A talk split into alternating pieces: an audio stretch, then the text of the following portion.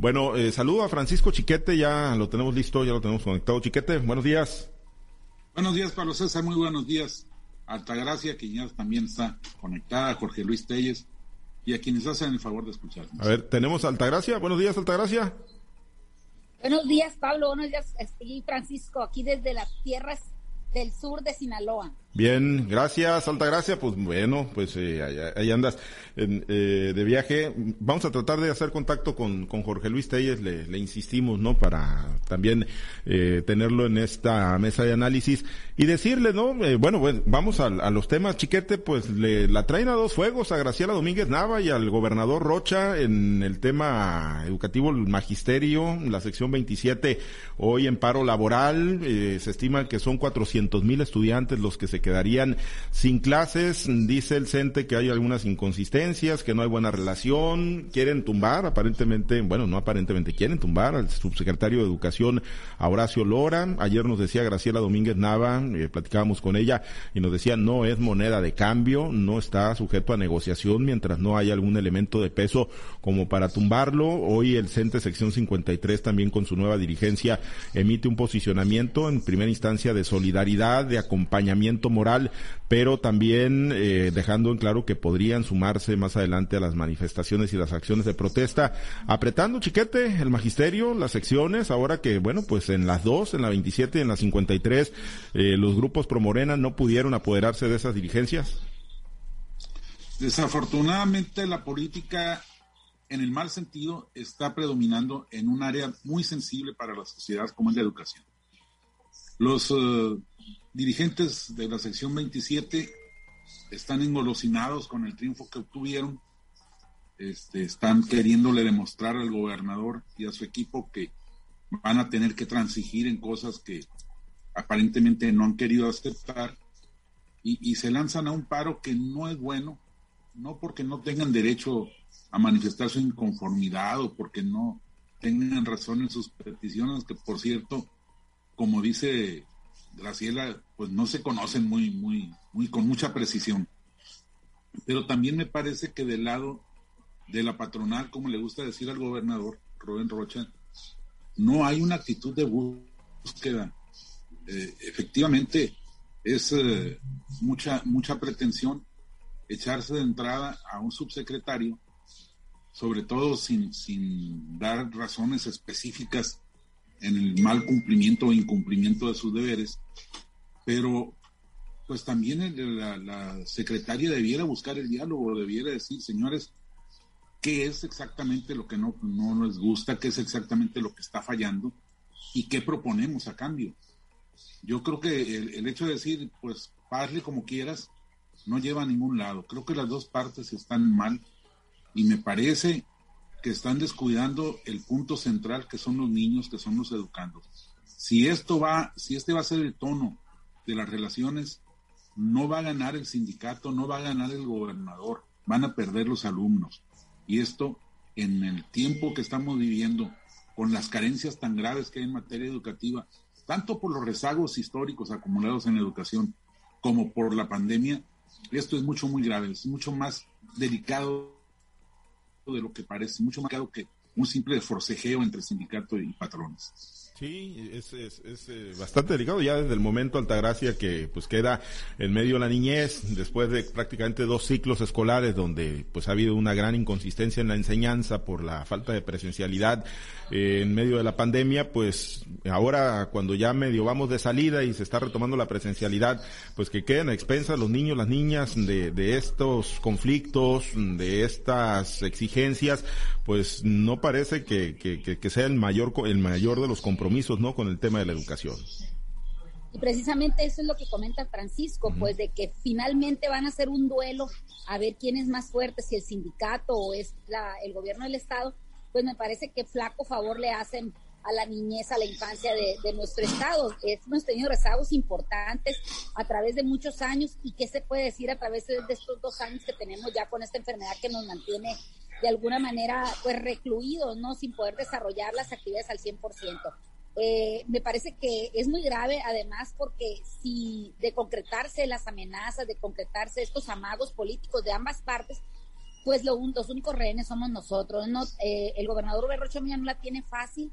¿Por qué? Porque hay personas que están empeñadas en hacer que, que su voto, que su razón o que su poderío hacia, hacia un sindicato, hacia un sindicato, hacia un sector, pues le sea reconocido, ¿no? Máxime cuando el gobernador Rubén Rocha llegó con este alto índice de, de aprobación electoral. Me parece que este, este tipo de manifestaciones que tienen estos sindicatos y otros que ha habido otras luchas, como en el caso del sector salud, es para hacerle entender o para de alguna manera hacerse valer ante un gobierno que fue electo con tanta mayoría, ¿no? Es lo mismo quizás es un reflejo de lo que estamos viviendo también en, en la federación, donde pues ha habido intentos, ha habido también llamadas de atención, forcejeo de parte de unos grupos y otros, y, y sobre todo de la descalificación que a veces hace el presidente de la República, ¿no? Ya lo dijo el gobernador aquí, que él es el patrón y como tal los sindicatos lo deben de pues de buscar si tienen alguna situación que, que comentar con él, situación que, que podría ser,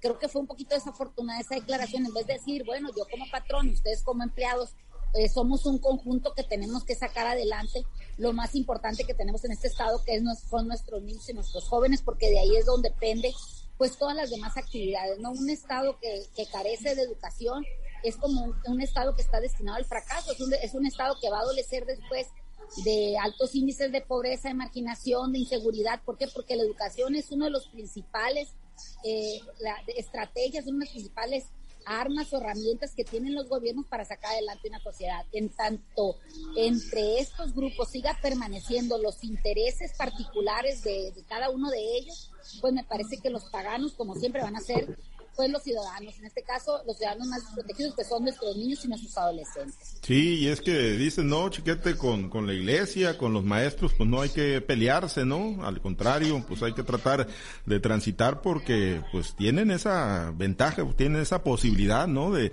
de movilizar eh, pues ahí a las masas, ¿no? Eh, cuando quieren salirse con la suya.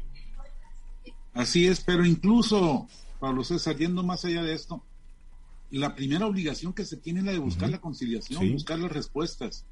Y, yo creo que esto va en contra de la fama pública que tiene el gobernador, que, que siempre fue, sobre todo durante su trayecto por la Universidad Autónoma de Sinaloa, tanto en el sindicato como en la patronal, en la rectoría, fue siempre un conciliador, un hombre que sentaba a las partes, que los exhortaba y los ponía en camino de encontrar las soluciones a las diferencias, y, y así logró transitar sin, sin conflictos a pesar de que era un periodo todavía difícil en la UAS.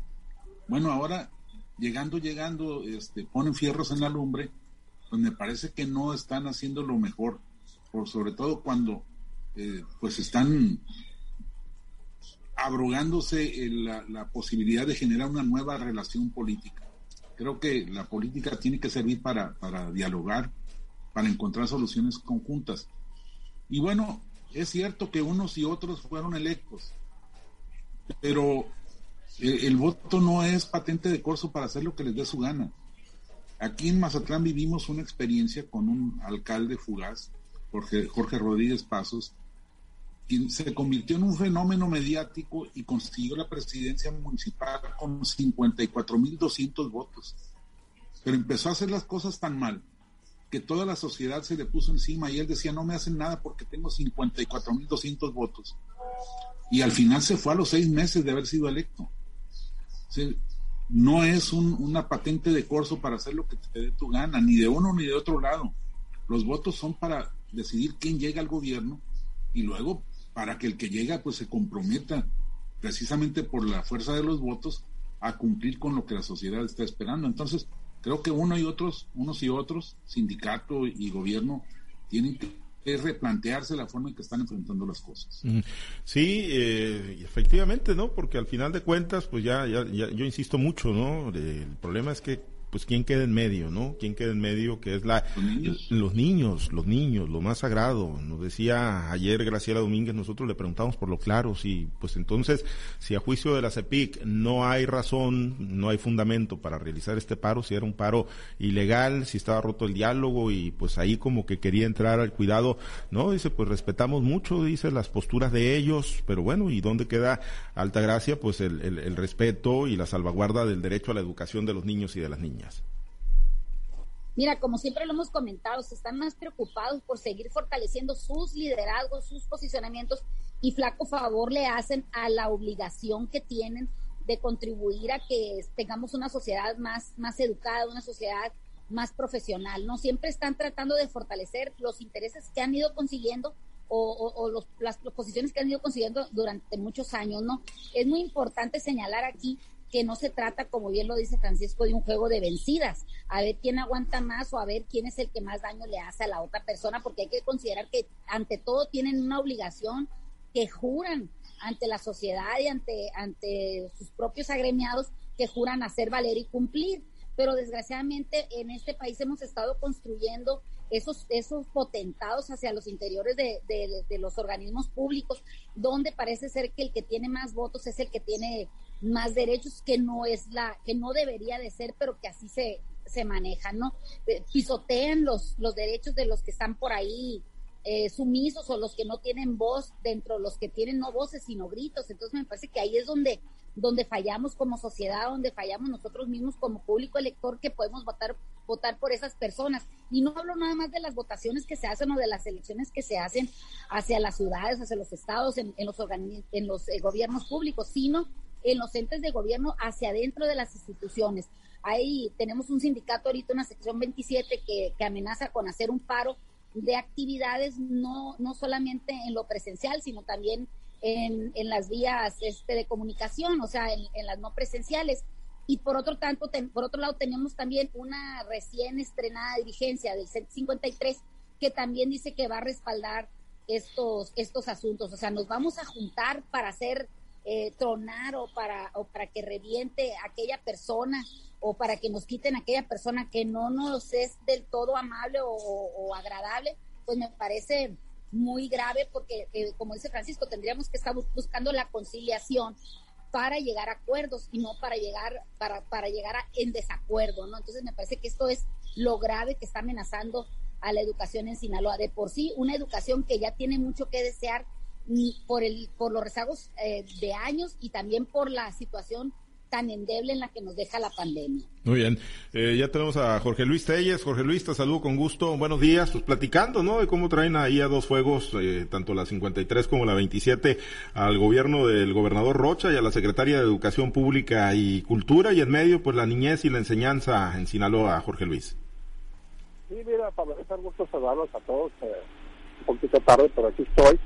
Y hay un objetivo común, ¿no? Que se llama Horacio Lora ese es el objetivo común de la sección 53 de la sección 27 y no van a cesar el desempeño hasta que lo destituyan. Una situación difícil para el gobernador, porque quitando ese cargo sería una derrota política del gobernador y más de la secretaria de Educación Pública y Cultura, la señora Graciela Domínguez. Definitivamente no veo yo cómo, cómo puede haber un, una coincidencia con esta persona ahí. Él, Horacio López era coordinadora, era coordinadora de trabajosa de educación, el, el, enemigo acérrimo del CENTE de manera de siempre, el, enemigo eterno. Y bueno, no lo quieren ahí, ¿no? Ni la 27 ni la 53. Y te comento, lo sabes muy bien, no es fácil, ¿eh? Que se pongan de acuerdo la 27 y la 53 podrán pertenecer al mismo sindicato si tú quieres, pero no siempre están de acuerdo acuérdate que cuando comenzó las clases presenciales, la 27 fue la que la que apoyó al, la que apoyó a la que apoyó el resto de clases presenciales, no la 53. Y ahora es la 27, bueno, la que está poniendo de cascabel al gato al, al, al, al convocar este paro de labores pues no sabemos en este momento qué tanto éxito tenga, pero yo creo que sí, yo creo que sí porque eh, el control sobre estos sindicatos es férreo y lo que yo siento es que sí, que sí se va a concretar este paro. Ya está convocado y yo creo, no veo por qué no, por qué no vaya, vayan a dejar sin clases a 400 mil alumnos del sistema educativo estatal. Como siempre, pues los alumnos, los escolares son los perjudicados, pero bueno, no es fácil lidiar contra intereses políticos. Yo creo que es el primer, el primer eh, enfrentamiento difícil que tiene el gobernador y vamos a ver cómo lo resuelve. No va a ser fácil, tiene que echar mano de toda su habilidad, de todo su poder de concertación, porque lo que tú quieras palidece, queda segundo término. El objetivo se llama Horacio Lora, y ese es el objetivo supremo, quitarlo de la Secretaría de Educación porque pertenece a la CENTE, a la coordinadora, y porque pues no han llegado a acuerdos con él. Vamos a ver qué pasa, pero te digo, el gobernador Rocha es una persona experimentada, para grilla se las pinta solo. Vamos a ver, se pone interesante el asunto, ¿eh? Sí, y si, Chiquete, y si se va Lora, o sea, si el gobernador ordena la, la destitución de Lora para despresurizar el conflicto con el magisterio, ¿se va también Graciela Domínguez por, por dignidad o aplica la misma que cuando se opuso a la alianza entre el Paz y Morena y que al final de cuentas se quedó con todo y berrinche? Yo creo que se queda, yo creo que no, no está en condiciones de poner una, una, una condición de esa naturaleza, decir eh, o me lo conservas o, me voy. Yo creo que forma parte muy cercana del, equipo, muy, muy más, más cerrado del gobernador y no puede darse ese lujo. Hay, hay, pues hay políticos que tienen que eh, tragar camote, besar sapos para poder seguir adelante y para poder cumplir con el compromiso, porque a lo mejor no es su, su ansia personal de figurar, aunque ya hay quienes le han dicho que aspira a ser gobernadora, eh, sino la, la, convicción de las cosas que están haciendo. Son, son, ella y Lora son compañeros de, de esfuerzo de muchos años, por lo menos los últimos años en que sacaron el rollo de Somos Más que 53 y, y, pues no le es fácil aceptarlo, pero yo creo que es más, más fuerte todavía el compromiso con, con Rubén Rochamón. Bien, pues cada, cada vez son más grandes los sapos, entonces, Altagracia. Yo creo que sí, yo creo que, pues como dicen mis compañeros y como hay otros dichos de lo que es hacer política en este país, ¿no? Aquí lo que me parece que es algo grave y que se debe señalar es que estamos cayendo en un gobierno al que le tuercen la mano, le hacen manita de coche cada vez que quieren. Porque si vimos en el caso del carnaval de Mazatlán, pues fue lo mismo, fue una estira y afloja hasta que se quedó y se realizó el, el carnaval de Mazatlán con todos los costos que pueda esto tener en el tema de salud. Ojalá y en el tema de, de, educación, pues eh, lleguen a acuerdos y no lleguen a, hacerse manita de coche y que gane el grupo que tenga más fuerza. Eso me parecería muy grave que pudiéramos llegar a estar haciendo esas cosas. Creo que la, la concertación va por encima de la confrontación y ojalá y quepa en la cabeza del que tenga que caber esta situación y no se llegue a más daños colaterales, que en este caso son el daño más importante, que es el que se le está realizando pues a los a los educandos de este de este estado ¿no? muy bien. Pues eh, sí el paro se mantuvo vigente no no hubo manera de despresurizarlo de desactivarlo. Hay una gran división eso sí muchos maestros muchos directores que no simpatizan con la corriente de Genaro Torresillas y la dirigencia actual están convocando a que pues se vayan a las clases los estudiantes. Ya veremos en el saldo al finalizar la jornada y si bueno pues en este movimiento pues cae o no cae Horacio Lora Oliva el subsecretario de educación bueno antes de despedir Jorge Luis, nada más, pues hoy va Quirino al Senado de la República, ya anduvo rondando por allá, el exgobernador de Sinaloa tiene la comparecencia, eh, día de campo ahí en la Comisión de Relaciones Exteriores, Comisiones Unidas, ¿no? Son varias comisiones donde pues le van a hacer la comparecencia al exmandatario sinaloense ya para que pues cerrarle las maletas, yo creo, ¿no? Ya ponerle, darle el último empujoncito para que se vaya a España el interés sigue siendo el mismo, ¿no? ¿En qué sentido va a votar la, la, bancada de, del Partido Revolucionario Institucional. Bueno, yo creo que la bancada va a votar en contra, ¿no? Yo creo como, como fracción, no sé, en el caso de Mario Zamora en lo particular, yo creo que también está muy dibujado el voto en contra, ¿no? Sí, habría que esperar, Pablo César. La verdad, yo no estoy tan seguro, ¿eh? no estoy tan seguro que todos los senadores del PRI en bloque vayan a votar en contra de, de Quirino. Por eso te digo que me parece que es lo más interesante.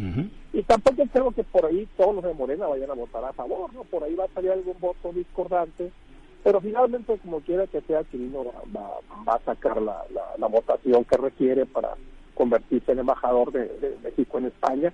Y bueno, pues ya tiene las maletas listas para viajar. Yo creo que ese es un obstáculo, es el último, pero yo creo que es el más fácil de todos. Es como antes, en los buenos tiempos del PRI, cuando el difícil era ganar la interna y después era para el comido. Es más o menos este sentido. Yo creo que Quirino no tiene ya ningún problema para convertirse en el embajador, pero sí es muy interesante saber cómo van a votar los senadores del, PRI y cómo va a votar Mario Zamora, porque no hay duda que, Quirino fue el que lo hizo candidato, fue el que, lo, el que le dio el espaldarazo final para que fuera candidato a gobernador. Que no ganó, bueno, pues es otra cosa, ¿no? Sí. Pero finalmente fue quien el que le, dio el visto bueno finalmente entonces a ver a ver qué dice Mario Zamora. Sí yo pensé que cuando dijo el espaldarazo yo dije pensé fue el que le dio la espalda a Mario Zamora pensé que, iba a decir. ya no sabemos si, si, fue bueno o malo no pues sí fue malo no sí. Oye chiquete pues bueno hoy hoy la comparecencia pues no sé día de campo facilita ya no es para como requisito. Yo creo que la comparecencia sí.